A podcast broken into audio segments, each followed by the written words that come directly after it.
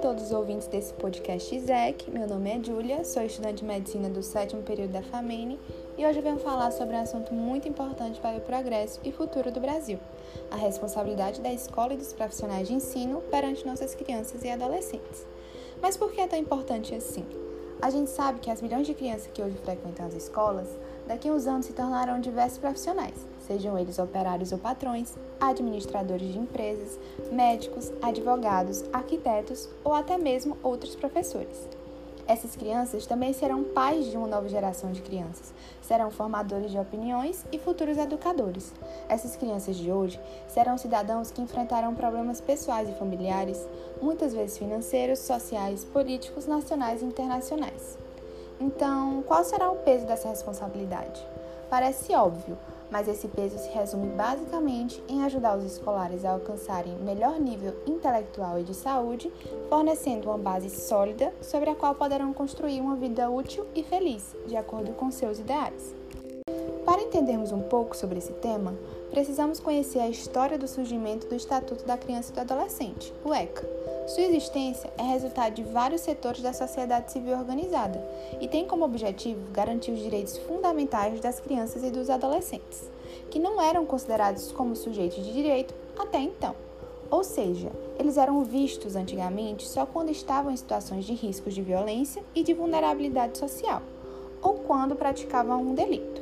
Com o ECA, eles passaram a serem reconhecidos como pessoas em formação de personalidade, onde se fazia necessário proteger sua integridade física e moral, que são aspectos fundamentais para seu pleno desenvolvimento humano. Indo por partes, chegamos ao enfoque do ECA na escola, onde ele orienta todo o sistema educacional, é uma ferramenta de apoio para profissionais da educação em suas ações pedagógicas e garante prioridade nos direitos fundamentais, como educação e saúde, cultura, esporte e lazer, enfim, sobre todas as políticas públicas para a proteção da infância e da juventude. Ainda mais profundamente, partimos do ECA, passamos por seu título 2, dos Direitos Fundamentais, e adentramos no capítulo 4, do Direito à Educação, à Cultura, ao Esporte e ao Lazer, onde teremos alguns artigos que tratam especificamente sobre tais questões. Vamos entender um pouquinho sobre cada um. O artigo 53, de forma mais abrangente, assegura o direito à educação, visa o pleno desenvolvimento da criança e do adolescente, o preparo para o exercício da cidadania e qualificação para o trabalho. Consequentemente, seus incisos retratam alguns direitos, como igualdade de condições para o acesso e permanência na escola, direito de ser respeitado por seus educadores, direito de contestar critérios avaliativos, direito de organização e participação em entidades estudantis e acesso à escola pública e gratuita próxima de sua residência. Alguns outros artigos desse capítulo falam sobre respectivas obrigações. O artigo 54 fala sobre obrigações do Estado, o artigo 55 dos pais e responsáveis. E, por fim, o artigo 56, que comenta sobre as obrigações dos dirigentes, e é sobre ele que vamos analisar um pouco.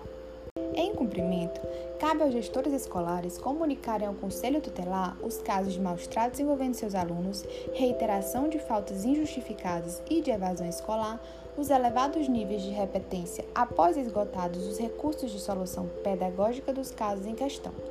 A não comunicação implica em infração administrativa prevista no artigo 245 do ECA.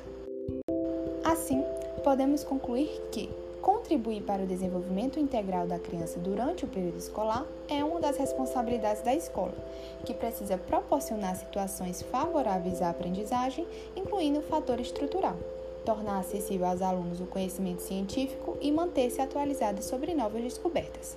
Cabe também transmitir aos alunos conhecimentos atualizados e úteis, estimular atividades positivas e dinâmicas em relação à saúde e desenvolver neles as habilidades necessárias para que promova a educação sanitária nas próprias famílias, assim como nas profissões que escolherem. A escola deve estabelecer comunicação estreita com a comunidade onde está inserida, trazendo-a para participar de seu programa de saúde da mesma forma, deve participar ativamente dos programas de saúde da comunidade.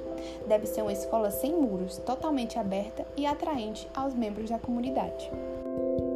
Portanto, A educação em saúde na escola significa a formação de atitudes e valores que levam o escolar a práticas conducentes à saúde.